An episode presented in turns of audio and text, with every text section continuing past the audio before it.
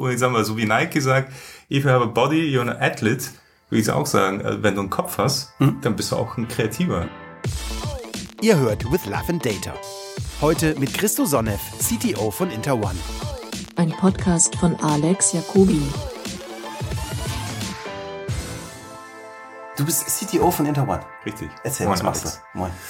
Ja, als äh, wie, wie der Name oder der, der Titel schon sagt, äh, als Technikchef äh, bin ich tagtäglich tatsächlich auch im Bereich Technologien unterwegs, habe Informatik studiert und bin in den letzten ja über zehn Jahren, sage ich mal, in den ganzen digitalen Agenturen äh, Geschäft unterwegs.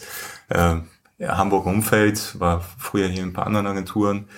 Genau, und bin äh, jetzt für, für viele spannende äh, Kunden tätig äh, und ich sag mal, ich helfe den Kollegen äh, im Bereich Technologie, äh, weil sozusagen in digital ohne Tech mhm. funktioniert nicht. Das ist meine These, ja. ähm, erlebe ich tagtäglich.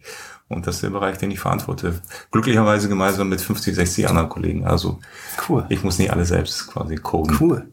Du hast mich eben ein bisschen rumgeführt. Ja. Und ich fand es extrem cool zu sehen, äh, wie, wie verzahnt ihr arbeitet. Erzähl doch mal ein bisschen, wie ihr so wirklich interdisziplinär an diese Themen dran geht. Ich habe den, den Tom gelernt, kennengelernt, den Frank kennengelernt. Ihr sitzt Büro an Büro an Büro, ihr drei, mit ganz unterschiedlichen Disziplinen. Wie, ja. wie, wie, wie, wie handelt ihr das? das? Das spiegelt auch ein bisschen wieder, wie wir generell, sagen wir mal, die Kultur beziehungsweise die Zusammenarbeit hier auch, auch fördern äh, möchten und, und wir sehen halt, dass das auch dadurch auch besser funktioniert. Mhm. Also weg von diesem, hier ist die Tech-Abteilung, ich bringe ein Stück Idee, hier setz mal bitte um, äh, hier ist hier die Copywriter oder die Creatives äh, oder UI-UX-Menschen. Äh, da kamen wir her. Vor vier, mhm. fünf Jahren waren wir tatsächlich eher so, sag ich mal, so ein bisschen aufgeteilt. Äh, inzwischen sind wir schon eher, sag ich mal, eher auf kleineren Projektflächen, sagen wir mal, äh, weil wir sehr agil arbeiten innerhalb der Teams. Das heißt also auch da teilweise auch der Kunde sitzt ja mit auf der Projektfläche und auf so einer Projektfläche sitzt genauso Tech dabei wie ein UI, UX-Mensch äh,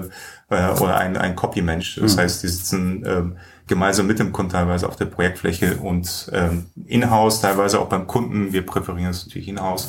Du hast auch gesehen, es sind so kleine Zonen und äh, solange ein Projekt mhm. stattfindet, sitzt man da zusammen in drei oder in sechs oder in zwölf, je nachdem, Monaten zieht man vielleicht dann äh, einen Tisch weiter. Das heißt, keiner sitzt und klebt an seinen mhm. Tischen. Gut, hier haben wir so Einzelbüros, äh, aber auch selbst wir sind äh, da flexibel. Und ja, wir, äh, wir sind hier dicht beieinander, unterschiedliche Disziplinen. Und darin liegt die Stärke, wie ich schon sagte. Also ein Gehirn ist endlich, zwei Gehirn funktionieren exponentiell besser. Ja. Wahnsinn. Es, ist äh, wirklich cool, sehr, sehr, sehr, man, wir hören jetzt nur, aber es ist sehr, sehr offen und es ist sehr kollaborativ. Ne? So. Ja, ja. Hast du einen coolen Beispiel mal, wo man sagen kann, hier hat wirklich Daten und Kreation und, und auch technologische Umsetzung wirklich Hand in Hand äh, so gesessen, dass, dass man das so als Case nehmen kann? Also woran wir jetzt tatsächlich sehr intensiv arbeiten, äh, was aus meiner Sicht momentan mit die spannendsten Cases sind, sind es tatsächlich aus, aus dem Energieumfeld, mhm. ähm, wo wir sehr, ähm, wie soll ich sagen, sehr tief in der Produktentwicklung mitarbeiten. Das aber nur dann funktioniert, wenn auch das, das Interface, die UI, das Konzept von ja. auch wirklich sehr sinnvoll ist. Ja. Das heißt also, einfach nur Data und, und, und Analytics funktioniert eben nicht, ohne dass das am Ende irgendwie dieser Touchpoint, ob es eine App ist ob es ein Webinterface ist, geil funktioniert. Äh, und da bauen wir jetzt tatsächlich jetzt, gerade in diesem Jahr haben wir einige MVPs, also Prototypen für, für E.ON gebaut, äh, die im nächsten Jahr in Massenrollout gehen werden. Und aus meiner Sicht, das sind, das sind die geilsten Cases, weil die auch wirklich wie soll ich sagen, das sind, das, it's real, ja. it's real. Ja. Ist kein, kein Fake und kein, ich mache jetzt irgendwas. Nicht für Kann gebaut. Genau. Ja. Was ist so also Thema Nachwuchs bei euch? Bei uns Schwer? in der Agentur, ja. Viel da? Also das ist offen gestanden generell das Thema Talent ja. ist, ist ein super wichtiges Thema, genauso wie New Business. Also ja. ist genauso wichtig. Ähm, und äh, es ist nicht leicht, sage ich mal, gute Softwareentwickler, gute Techies, Leute, die auch mit Data tatsächlich hands-on mhm. äh, was machen wollen, zu finden. Äh, und da ist es tatsächlich ein ein Aspekt oder eine, eine Teillösung ist tatsächlich selber für Nachwuchs zu, äh, zu sorgen. Arbeiten sehr eng mit, mit Hochschulen zusammen, äh, ähm, Fachschule Lübeck, Fachschule Wedel, wo ich auch selbst studiert habe. Da haben wir gute, gute Beziehungen, wo wir teilweise einfach dann mit den Studenten schon äh, sehr früh, sag ich mal, am Anfang zusammenzuarbeiten im Rahmen mhm. von Bachelorarbeiten oder die machen jetzt hier äh, als Werkstudent etwas, gerade im Bereich Data. Das sind eigentlich ja viele, viele der, der, sagen wir, der Leute, die jetzt neu reinkommen, sind tatsächlich entweder Absolventen oder sogar immer noch Studenten, die sagen, die erkennen einfach, dass es, dass es die Zukunft ist, die haben, die haben Bock drauf, sind äh, so ein bisschen äh, offener dafür und äh, da macht es auch Spaß. Also wir sorgen schon auch für eigene, sagen wir, ja, für eigenen Nachwuchs. Super. Ja, funktioniert nie anders, ja. Was, ja. Ist, was ist Kreativität? Äh, um ehrlich zu sein, also als du ankamst, meinst du ja, du willst irgendwas mit Kreativität und Tech machen. Hm? Da dachte ich, okay, dann will ich mal von dir wissen, was ich verstehst sag, du ich sag dir das gleich auch. Ich, ich sag dir das gleich auch. Ich, ich, ich habe schon eine These dazu und ich sag mal, so wie Nike sagt, if you have a body, you're an athlete, würde ich auch sagen, äh, wenn du einen Kopf hast, hm? dann bist du auch ein Kreativer. Hm. Also was heißt Kreativität? Ja, aus dem Agentursprech ich weiß schon, was die, die, die Szene damit meint, aber ich würde sagen, Tech ist genauso creative. Ein Ingenieur ist mindestens genauso kreativ wie ein, äh, wie so ein Copywriter oder mhm. sowas. Mhm. Also da unterscheide ich, um ehrlich zu sein, nicht zwischen die oder die Kreativität. Insofern, für mich ist Creative äh, allgegenwärtig. Ne? Mhm. Jeder, der einen Kopf auf den Schultern hat, ist auch kreativ. Also ich schließe mich da nicht aus. Um, um ehrlich zu sein, du, du bist der Erste, der mich fragt. Ähm, also für mich ist Kreativität in erster Linie eine Transferleistung äh, und in zweiter Linie massiv überbewertet. Und wird von, ich glaube, dass jede gute Execution, jede kreative Idee zum Frühstück auf ist. Ja, ja, also Umsetzung ist mindestens genau so viel wert, um nicht sogar mehr wert als die Idee selbst. Und, und, und, und, und die Transferleistung, ich glaube, am ehesten ist Kreativität offen, Offenheit Neuem gegenüber und zu, und zu erkennen, wie man etwas Neues auf ein bekanntes Problem anwendet. Ja. Ich glaube, das ist Kreativität, oder? Ja. Und wir fördern das hier tatsächlich auch dadurch, dass wir eben genau diese Mischung bringen, sagen wir, die Copywriter, also mhm. ich sage jetzt nicht Creatives, weil mhm. Copywriter ist jemand, der vielleicht gut texten kann. Ich kann das nicht, mhm. kann dafür vielleicht besser coden, aber der neben dem, dem Coder sitzt mhm. und dem, dem Techie und daraus, also ich sag mal, zwei Gehirne sind nicht gleich zwei, sondern exponentiell viel. Ja. Das heißt, wenn, wenn quasi Brain sich zusammenbringt, dann ist das eben exponentiell mehr. Und das ist vielleicht die Kreativität, die am Ende rauskommt. Also insofern, es ist nicht nur einzelne Kopfleistung. Ja. Jetzt sind wir ja bei With Love and Data. Was ist denn deine Vision von, also Love ist natürlich ein bisschen unser, steht für Kreativität und menschliche Energie und Spaß. Ja. Was ist deine Vision von Love and Data im, sagen wir mal, wir sind alle in der Kommunikationsbranche im weitesten Sinne.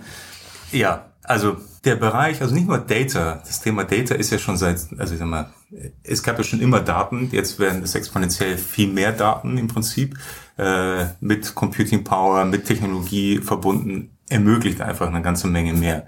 Und der Bereich Machine Learning, AI kommt ja dazu, das ist ja im Prinzip ja eine Folge dessen. Und wenn du mich fragst, wie wirkt sich das jetzt auf dem the good old creative Bereich, würde ich sagen, so wie Facebook sagt, beim Beziehungsstatus, it's complicated. Das wäre meine These. Also es wird unheimlich komplizierter. Und zwar jetzt nicht im negativen Sinne, sondern es wird einfach vielfältiger. Es wird eben nicht mehr schön einfach, wie es vielleicht mal früher war. Ich mache eine Idee, ein, ein Stück Kommunikation, nenne ich das mal, und, und puste das quasi raus. Hm. Es ist einfach komplizierter, weil das viel kleinteiliger ist. Ja. Wir, haben, wir haben eben im Vorgespräch schon darüber geredet, so diese klassische Big Idea versus wo du sagtest N2M. I don't believe in it. I don't, ja, also glaube ich nicht. Also das, das ist ja eine Folge dessen. Also hat früher funktioniert, hm? wird möglicherweise jetzt auch endlich zeitlang wieder auch funktionieren. Also wenn morgen jetzt irgendwas was Cooles rauskommt, alle dran kleben, das soll jetzt nicht die Gegenthese äh, äh, bestätigen. Aber ich glaube, das ist eine endliche Zeit, die das noch funktioniert. Also ich glaube eben, es sind ein paar Faktoren, die in Zukunft sich massiv ändern werden. Also dieses so eins zu N, also eins Kommunikationsstück mhm. an N Kunden raus, funktioniert auch jetzt schon nicht mehr, beziehungsweise ist nicht mehr so effizient. Ich glaube, ein zweiter Aspekt, an dem man immer noch so ein bisschen klammert, ist ja, im Digitalen gibt es ja in diesem Content-Management-Bereich gibt es ja den Begriff äh, What you see is what you get. Visivik vielleicht ist ja schon mhm. mal ein Begriff. Das heißt, ich baue etwas und ich sehe, was das Endergebnis ist. Und du kommst aus dem Audiobereich. Mhm. Das ist eigentlich so auch analog dazu, also ich höre das Endergebnis, weil ja, es schon jemand klar, vorgerendert ich, hat. Ich mixe ein Commercial, höre mir an und genau, sage dem Kunden Freigabe, Kunde sagt senden. Genau, ist geil. So, ja. aber das muss man sich eigentlich davon lösen, weil das gibt's eben nicht mehr, weil wenn du sagst, es sind n Ausgaben, hm? dann kannst du nicht n Ausgaben auch, sag ich mal, approven Egal, ob du als Audiomaster oder der Kunde, sondern es gibt, irgendwann ist das infinite. Also es ist endlich, also unendlich viele Ausgaben. Wie das funktioniert heißt, das in Du musst dich quasi lösen von diesem, ich nehme das Endstück ab, so wie das ja. ist, weil das Endstück wird in Realtime möglicherweise erst dann zusammengestellt beim Kunden. Ich wollte gerade sagen, wie funktioniert das in Strukturen, die approval-basiert arbeiten? Das ist ja, es ist alles, sagen wir, to be changed. Also es sind schon viele Dinge, die dadurch natürlich schon sich verändern müssen und verändern werden, mhm. zwangsläufig, sowohl beim Kunden als auch in, in unserer Branche. Also sagen wir, die Art und Weise, wie wir gearbeitet haben jetzt vor Jahren, wird mit Sicherheit in fünf Jahren plus mit Sicherheit nicht die gleiche sein. Mhm. Weil, also dieses Approved by es wird eben anders sein. Aber das ist, wie gesagt, das sind jetzt ein Aspekt, es ist nicht eins zu n, sondern n zu m, sagen wir, die mhm. Ausgabeanzahl. Es ist eher Real-Time und nicht what you see, what you, what you get. Also ich approve das Ding. Ähm, ein dritter Punkt wird aber sein, dass die Anzahl an Ausgabe, Medienkanäle, nenn es wie du willst, Schnittstellen zum Menschen, die wird ja auch wachsen. Mhm. Es kommen ja neue dazu. Mit ihren eigenen Herausforderungen. Alexa ist in aller Munde, die ganzen, sagen wir mal, Bots, es gibt neue UIs, teilweise gibt es No UI. Es gibt einfach keine UI, oder die ist nur Audio UI. Ich wollte gerade sagen, so. Alexa UI ist, Alexa ist das, geilste Thema aber überhaupt. es ist No UI im Sinne von, du siehst das halt nicht. Mhm. So und wie, wie, wie gehst du jetzt damit um? Das ist ja komplett was anderes. Ja, ist es aber nicht eine Misconception zu glauben, dass ein UI immer den Sehsinn betrifft? Und definitiv, für mich ist es ja User Interface. Ja. Das heißt, alles, was ich wahrnehme, mit all meinen Sinn. Das kann ja. auditiv sein, das kann visuell sein, das kann auch haptisch sein. Es gibt auch Geruchs-UIs. Kann ja sein. Also ich habe neulich so ein abgefahrenes Device gesehen. Das schneidest du hier quasi hier so quasi vor, vor dem Mund und vor der Nase. Mhm. Und je nachdem, also wenn du diese Oculus oder irgendeine Brille quasi aufhast, je nachdem, mhm. in welchem Raum dich bewegst, sendet es quasi, das hat gewisse Ampullen und dann mischt ihr quasi den Geruchssinn quasi des Raumes zusammen in Echtzeit. Du, bei Shopping Center machst ja. du das. Also wir haben, wir, wir, wir überlegen zum Beispiel auch, äh, wie muss eine Filiale klingen. Ja, ja, ja, genau, genau. Und ganz ehrlich, da kommt der Dufttyp direkt mit. Ja. Also Weil der, der, der, der, kann ich mir so. vorstellen. Also ich habe die, die, das sind Duftjungs und die beduften die Läden. Ja. Und da gibt's Typen, die beduften den Möbelladen anders als den den, den Laden. Achte mal drauf, wenn du nächstes Mal in eine Shopping Mall gehst. Aber stell dir mal vor, wird das nicht irgendwann so sein, dass es eher dein, dein Wagen ist, der wahrscheinlich dann irgendwie so einen Duft ja, quasi raussprüht, weil du äh, empfindest vielleicht einen gewissen Duft anders anregend als ich. Das ja. heißt, plötzlich wird dann auch das, würde ich sagen, wird sich ja in N quasi Ausgabe, Ausgaben oh. dann, dann multiplizieren. Also das ist schon... Persönlichkeiten auf Duftkomponenten korrelieren. Ja, das äh, abgefahren. Aber warum nicht? abgefahren. Ich glaube, das sind Dinge, die werden wir erleben. Das, die, die klingen so abgefahren und das ist auch etwas, was ich stark daran glaube. Es ist eben kein Hype in dem Sinne. Es ist jetzt nicht sowas wie, keine Ahnung, ist ein Chatbot. Jetzt alle reden darüber. Hm. Ja, das ist vielleicht ein Fragment und es hm. wird jetzt overhyped. Aber der Bereich Machine Learning, wie gehe ich damit um im Bereich Kreativität ist auch nur ein Aspekt, muss man dazu sagen. Aber es gibt ja ganze Branchen, die sich die Frage hm. stellen. Mhm. It's there to stay. Und nicht nur zu stay, sondern das wird unser Leben verändern, definitiv. Und zwar kurzfristig schon sichtbar, mhm. aber ich mag mir gar nicht ausmalen, was in 20 Jahren äh, sein wird, weil mein Eindruck ist, also es nimmt jetzt schon exponentiell an. Also wenn ich mir allein die letzten zwei Jahre angucke, äh, wie viel Veränderungen stattgefunden hat, wie wird es in fünf Jahren oder in zehn sein? Das ist schon Wahnsinn. Sind wir in fünf Jahren so weit, dass es Daily Business ist für alle? Thema Data. Thema Data. Es wird für gewisse Branchen mehr Daily Business sein als andere im Bereich Agentur, Digitalagentur. Also für uns, sagen wir jetzt, ich bezeichne uns als, als Agentur, die ausschließlich mhm. im digitalen Umfeld unterwegs ist, also, ob es jetzt eine Digitalagentur ist oder nicht, ähm, würde ich sagen, ja. Es ist Teil des Daily Business, es ist jetzt schon, jetzt schon quasi Teil des Daily Business. Es wird aber zunehmend sozusagen Teil des Endproduktes werden. Verstehe. Ja. Seitenthema davon. Marktforschung noch überhaupt ein Case für euch oder forscht Data seine eigenen Marktdaten? Ja, also Marktforschung ist ja für unsere Kunden definitiv irgendwie ein Thema. Insofern ist es auch für uns.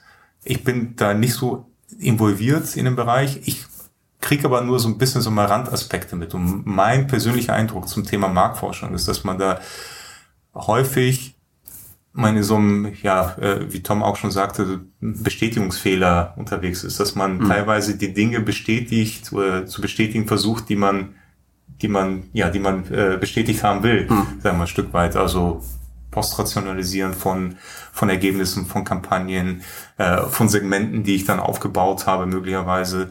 Ähm, also insofern ist es die Frage dann, wie, wie genau findet diese Marktforschung statt? Wie sind die Interviews? Wie werden die geführt? Ähm, wie sind die Fragen formuliert? Teilweise geht es auch tatsächlich auf so, so ein Low-Level. Also wie sind die Fragen formuliert? Vermutlich müsstest du einen Teil zwei zu dem Thema mit, mit Tom führen. Mhm. Der kennt, sich da, der kennt sich weil, weil, weil, weil, was ich überlege, wenn, wenn das, was du sagst, so ist, dass wir N-zu-M-Varianten haben, ja. was wollen wir überhaupt noch forschen, ja. ist dann nicht eigentlich Vielleicht mein, mein End-KPI ja. Ja. die Marktforschung in, in echt, wo ich einfach immer wieder Richtig. anfange, mein, das, iterativ meine Kampagnen zu verändern? So wird das sein. Also das ist meine These tatsächlich. Wenn du sagst Real-Time, ja. also es ist nicht mehr What you see is what you get, ist Real-Time und es ist N-zu-M, ja. dann bedeutet das, dass die Marktforschung eigentlich mein mein Machine Learning Modell ist. Ja. It's, it's real time. Das heißt, in Echtzeit wird sozusagen der Input im Prinzip ja. dann äh, wahrgenommen und das ist Teil der, des Endergebnisses. Oder, es wird oder, in Realtime Audio gemischt, möglicherweise, ja. wird in Realtime das Bild gemischt und ich habe vielleicht dann ein, ein, ein Menge an Content oder Content Snippets, sag ich mal, aus denen im Prinzip das fertige Ding, ja. also das, äh, das, das Endgericht sozusagen für dich dann äh, fertig gebacken. Aber, aber wenn, wenn, man sich, wenn man sich das mal vorstellen würde, dass Marfo nicht mehr das Rechtfertigungstool ist, um was durchzuziehen, ja, cool. sondern stell dir mal vor, der Presearch ist einfach nur das Startdatenset für ja. dein Machine Learning Modell. Ja, und ne, da baust du die Kampagne auf und sobald die Kampagne losgeht, wirst optimiert und dann wird einmal pro Nacht ein neues Modell gerechnet. Genau beziehungsweise das Modell wird dann quasi dann laufen sozusagen dann verbessert anhand ja, nämlich anhand deiner Conversion. Das heißt, also du hast ja Input, mhm. Output und dann am Ende kommt ja ein Echo zurück. Also Einfach rückkoppeln. Genau so und und äh, dann wird das Modell quasi ja ständig weiter trainiert. Da wird man hinkommen. Das wird noch ein Weg sein. Also ich denke mal, bis dahin wird sicherlich noch die fertig gebackenen Gerichte, wo du sagst, mhm. what you see is what you get. Ähm, aber ähm, ich denke mal, in vier, fünf Jahren wird das zunehmend Daily Business sein, dass das ja, dass es nicht Marktforschung driven ist, sondern äh, Machine Learning driven ist, das, was wir Super. machen. Ja. Ich habe immer das Gefühl, je mehr ich von, anfange von dem Kram zu verstehen, umso weniger traue ich mich überhaupt noch eine Prediction zu machen. Ja, ähm, es ist, es ist ja ein bisschen, es ist ja ein Abbild unseres eigenen Gehirns, ein Stück weit auch die, die Algorithmen dahinter. Gerade wenn man im Deep Learning Bereich geht, ist es ahmt ja quasi im Prinzip so ein hm. bisschen nach, wie, wie unser Gehirn funktioniert. Ähm, und unser Gehirn ist ja eigentlich auch so, dass ähm, du nicht zwingend ja immer sagen kannst, also wie wird jemand auf irgendwas reagieren? Das mhm. hängt davon ab, wie er trainiert worden ist, ja. also wie der erzogen ist, in welchem ja. Umfeld, wie sein Modell quasi trainiert worden ist. Und anhand dessen reagiert er möglicherweise anders als jemand anders. Deswegen, also wir sind ja alle nicht unbedingt irgendeinem bestimmten Segment einfach zuordnenbar. Sind also, Themen wie Deep Learning für euch äh, schon Daily Business? Hm, bis zu einem gewissen Grad, definitiv. Ja. Also ähm, du hast ja gerade von Tom kennengelernt, ähm, äh, Tom Albi, der leitet bei uns den Bereich Data Analytics, er hat auch ein kleines Team, was ja stetig wächst, äh, was sehr nah auch im Bereich Tech ist, mhm. weil, wie soll sagen, wo hört das eine auf, wo fängt das andere an? Äh, die sind immer sehr, sehr verwandt äh, und das, das bringen wir schon tagtäglich rein je nach Kunde in unterschiedliche Tiefe. Ne? Teilweise geht es tatsächlich noch nur noch im, im, äh, nur im Bereich Analytics. Also das heißt, wir werten aus, was hat funktioniert, was hat nicht mhm. funktioniert, AB-Testing, also einmal die, die typischen Dinge. Ähm, für E.ON, für den wir sehr viel arbeiten, geht es aber schon tatsächlich in, in, in Business, Geschäftsmodell, Neuentwicklung äh, ja. rein, wo wir äh, aus Smart Meter tatsächlich Big Data rausziehen und anhand dessen im Prinzip erkennen, welches Device hat bei dir gerade wie viel Strom verbraucht. So, und das ist schon, das ist schon wirklich dann eine ganz andere Kategorie als ich spiele ein Banner aus. Aber komme ich, komme ich da nicht auch in Regionen, wo das Produkt und das Marketing eigentlich eins ist? Es, es gehört auf jeden Fall zusammen. Also ja, so wie Data und Tech, wo fängt das eine an, wo hört das andere auf, ist das, würde ich sagen, auch Produkt und Marketing genauso, weil ein Produkt ist sowieso, je besser ein Produkt ist, hm. Desto weniger Marketing brauche ich. Vielleicht ist die Marketing, also Marketingmenge die Strafe für schlechtere Produkte. Ich will, ich will auf was anderes hinaus. Also das erste Gespräch dieser Serie habe ich mit, ja. mit, mit äh, Javier Sanchez Lamelas geführt, der, der damals für Coke als, als, als äh, Marketing-VP komplett Coke Zero eingeführt hat. Mhm und äh, eine sehr coole, ich schicke dir mal den Link, eine sehr coole Story erzählt hat, wie er aus so einer ganz verrückten, segmentierten Markenwelt so ein ganz einfaches Erlebnis gemacht hat und irgendwann sagt, Marketing muss so geil werden, dass die Konsumenten dafür bezahlen und dass das Marketing irgendwann das ist, was die, was die Leute wollen. Sind wir mal ehrlich. Am Ende wollen wir ja, dass unsere Kunden was verticken. Also so, so, so schön wir das alles aufbauschen können. Wir ja, sind in dem Business, dass unsere Kunden was verkaufen. Ja. Und wenn ich ein User Interface habe in einem Smart Meter, das einem Kunden Mehrwert bietet. Aber ist das, das Marketing? Also ist das Weiß nicht, ich, das ist die Frage nicht, stelle ich an dich. Also das ist für mich eigentlich ja ein Service, ein On-Top-Service, ein Produktservice sozusagen, ja. was natürlich meinen Kunden an mich bindet ja. oder vielleicht sogar auch, damit ich, womit ich auch On-Top Geld ja, generiere. Aber, aber also kann ich nicht mit den Daten, die ich da generiere, einen guten Upsell bauen? Das kannst du schon, aber ist das dann Marketing? Ja, es ist ja. Keine Ahnung. Ja, ja. Ist, nur, ist nur eine provokative Frage. Ja. Also wo, ich meine, ab, ab, äh, genauso, wo ich mir Frage stelle, ist die Display, ist das Display in der Karre nicht langsam auch ein äh, Medium, über das wir nachdenken müssen, das man vielleicht buchen können müsste? Oder also, inwiefern trägt, lass uns Marketing sein lassen, aber inwiefern trägt zum Beispiel bei einem Tesla der 17 Zoll Screen zum Branding bei? Ist das nicht schon Branding an sich? Ja, aber ich denke, dass ähm, also die Produktentwicklung wird definitiv stärker auch in die Richtung reinkommen, dass ich On-Top-Services anbiete, mhm. ähm, die vielleicht auch tatsächlich auf Data getrieben sind, also durch Data überhaupt erst ermöglicht sind. Ob das jetzt Marketing ist oder nicht. Und, und, und nicht mehr nicht will. Ist, ist vielleicht zu weit im Tech. Ähm, wie navigiert man in einer Kundenwelt, die vielleicht eher darauf gebaut ist, in sehr großen Regeln zu funktionieren, was vielleicht auch wichtig ist bei einem riesengroßen Konzern in einer Zeit, ja. wo man alles eigentlich anders machen muss. Ja. Hast du da irgendwie ein Rezept oder eine Idee oder? Wir versuchen schon die Kunden auch mitzunehmen, genau auf diese agile Art und Weise, dieses wir bauen ein kleines Team, was schnell einen Prototypen entwickelt, mhm. zu einer Idee, zu einem Produkt, zu einem Service, zu einem digitalen Service. Da ist der Kunde versuchen wir so intensiv wie möglich mitzunehmen, dass er Teil dessen ist, dass es nicht ein Kunde-Dienstleister-Beziehung ist, mhm. sondern ein, eine Teambeziehung. Das ja. heißt, er ist ja Teil des Teams. Mhm. Die sitzen teilweise, also es gibt Kunden tatsächlich, die bei uns in, in der Agentur sitzen und Teil des Teams sind. Und da stellen wir fest, das funktioniert eigentlich mit am besten, wenn das ein, ein Wir-Gefühl ist und nicht ja. ein Ihr-Wir-Gefühl. Aber du hast grundsätzlich recht, in Konzernen hat man natürlich auch noch ein paar Abteilungen links und rechts, äh, die, die man mitnehmen äh, muss. Aber generell denke ich mal, je schneller man ein etwas entwickelt, ein, ein Produkt entwickelt, was sag mal, Sichtbarkeit hat ja. und zeigt, okay, so würde das Ganze dann in, in, echt funktionieren, dann kannst du eigentlich auch deine Kollegen auch besser mitnehmen. Also dieses schnell liefern, agil, im Prinzip ein Produkt liefern, das ist, denke ich mal, ein, eins der Rezepte, was wir verinnerlicht haben in den letzten Jahren. Ist, ist es auch so ein Faktor, dass vielleicht zu viele Leute auch in, in Data und AI so ein Allheilmittel sehen, anstatt zu sagen, das ist ein weiteres Tool in meiner Kiste, das mir hilft, relevanter zu werden? Es ist ein Werkzeug, definitiv. Ähm, aber äh, auf jeden Fall ein Werkzeug, was ich nicht ignorieren würde. Ich, hm. würde sogar auch behaupten, es, mir fällt keine Branche ein, kein Business ein, was nicht mit diesem Werkzeug eigentlich etwas anfangen könnte. Ja.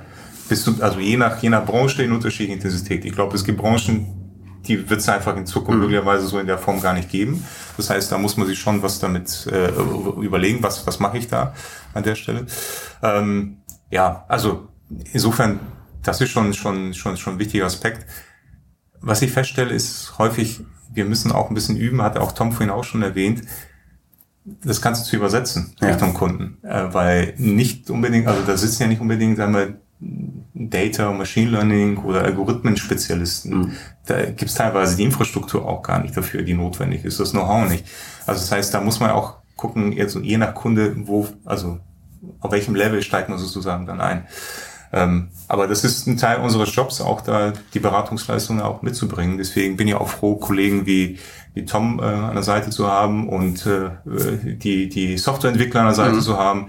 Äh, das, das brauchen wir nicht, um diese Beratungsleistungen auch und, zu erbringen. Und im Prinzip bist du dann auch so ein bisschen ein Mittler zwischen dem Check und der Kreation und dem Kunden und alles. Genau, wobei ich offen gestanden auch selber Spaß habe, an den Dingen selbst auszuprobieren. Sitzt du auch selber da und codest? Also ich, genau, ist weniger, also im Sinne von Softwareentwicklung, dass ich eine ganze ja. Anwendung entwickle, aber gerade jetzt im Machine Learning Bereich sind das ja eher, sag ich mal, kleine Snippets, mhm. wo du einen Algorithmus vielleicht verprobst mhm. und da bin ich schon tatsächlich dann hands-on, so ein bisschen hobbymäßig äh, nach wie vor drin, oder jetzt umso intensiver. TensorFlow äh, ist auf deinem Rechner. TensorFlow ist auf meinem Rechner, Spark Cluster ist auf meinem Rechner, äh, Solar ist auf meinem Rechner, äh, cool. gewisse, also unterschiedliche äh, Tools wie äh, äh, Jupyter Notebook, Zeppelin, also das, ja. eine Reihe von Werkzeugen, die ich tatsächlich einfach ausprobiere, weil ja. ich kann nicht zum Kunden hingehen und sagen, hier nimmt die Hilti, aber ich habe mit der Hilti noch nie ein Loch gebohrt. Also das, ja, schöner Punkt, ja, schöner Punkt. Genau. Schöner Punkt. Müsste das vielleicht auch Teil der Schulbildung mal werden? Ich, ich, will, ich will einen etwas weiteren Bogen machen, weil ich sehe so viel gesellschaftliche Angst davor. Und dann sehe ich Dinge wie diese Datenschutznovelle im Mai kommen, wo ich das Gefühl ja. habe, wer immer da mitgebastelt hat, der weiß, der hat keinen Plan von dem, was wir hier tun. Ich, also im Daten, ich, ich habe diese Datenschutzwelle ja, die, die, die sehe ich auch kommen. Ich kenne mich da im Detail zu wenig aus, aber zum Thema Bildung, um echt zu sein, ich habe mich ertappt, ein bisschen Gefühl, ich habe früher sehr viel, ich gehört zu diesen komischen Typen, die Spaß an Mathe hatten. Hm? und es ist ja ein Teil der Bildung. Ja. Die Frage ist ja, wie ernst wird das wahrgenommen und vor allen Dingen, ob währenddessen, ob die Leute überhaupt das kapieren, die es, die es, also die Lehrer und auch die Schüler, ob sie überhaupt verstehen, wie das angewandt werden könnte. Weil ich habe ja zum Beispiel erst Mathe wiederentdeckt, weil man gerade diese Machine Learning Themen. Ach so, ja, jetzt weiß ich ja diese ganzen, sagen wir mal, Matrizenrechnungen, wozu ich die eigentlich erstmal anwenden kann, weil als ich die damals gemacht habe, waren die so abstrakt, dachte ich, mhm. okay, macht irgendwie Spaß, aber, aber wofür brauchst du es? Also, vielleicht muss es einfach angewandter werden. Also ich glaube, es gibt ja schon die Aspekte auch während der Schulbildung und auch äh, äh später. Es ist aber häufig fehlt so dieser Anwendungsfaktor. Also mein Sohn ist jetzt äh, zehn, zwölf Jahre, zwei Söhne. Der Zwölfjährige ist jetzt so zu tiefer in meiner Mathe drin. Aber ich stelle fest auch jetzt, dass selbst bei einfachsten Dingen, die teilweise nichts das in das echte Leben überführen. Also es ist ja. nicht angewandt. Ja. Also ich würde definitiv ein paar Dinge ändern wollen, wenn ich es könnte, ja. Verstehe. Ja, das ist lustig, das, was ja. du sagst. Ich hatte das in klein. Ich habe so ein Vorleben als Musikproducer okay. und, und erinnere mich an so einen total Aha-Moment, wo ich, ich habe auch viel, du hast eben auch schon von Public Enemy erzählt, viel Hip-Hop produziert. Und wenn du mit Samples arbeitest, auf einmal deine ganzen Logarithmen wieder rausholen willst, wenn du die in anderen Tempo, Tempi brauchst. Ja. Und war für mich so dieses ganz klare, ah, dafür war Mathe da. Ja, Geil. Ja. Macht mein Beat fetter. Ja. Nicht, macht den Mathelehrer happy. Und das ist, genau, das ist, also das fehlt so ein bisschen. Ich glaube, man könnte eigentlich ja vielleicht 30 Prozent der Mathe oder auch Physikstunden eher dann in so einem Anwendungsmodus dann umdrehen. Mhm. Dass man zeigt einfach, okay, diese ganzen Bruchrechnungen oder, oder Prozentrechnungen oder Matrizen, was könnte es denn eigentlich sein?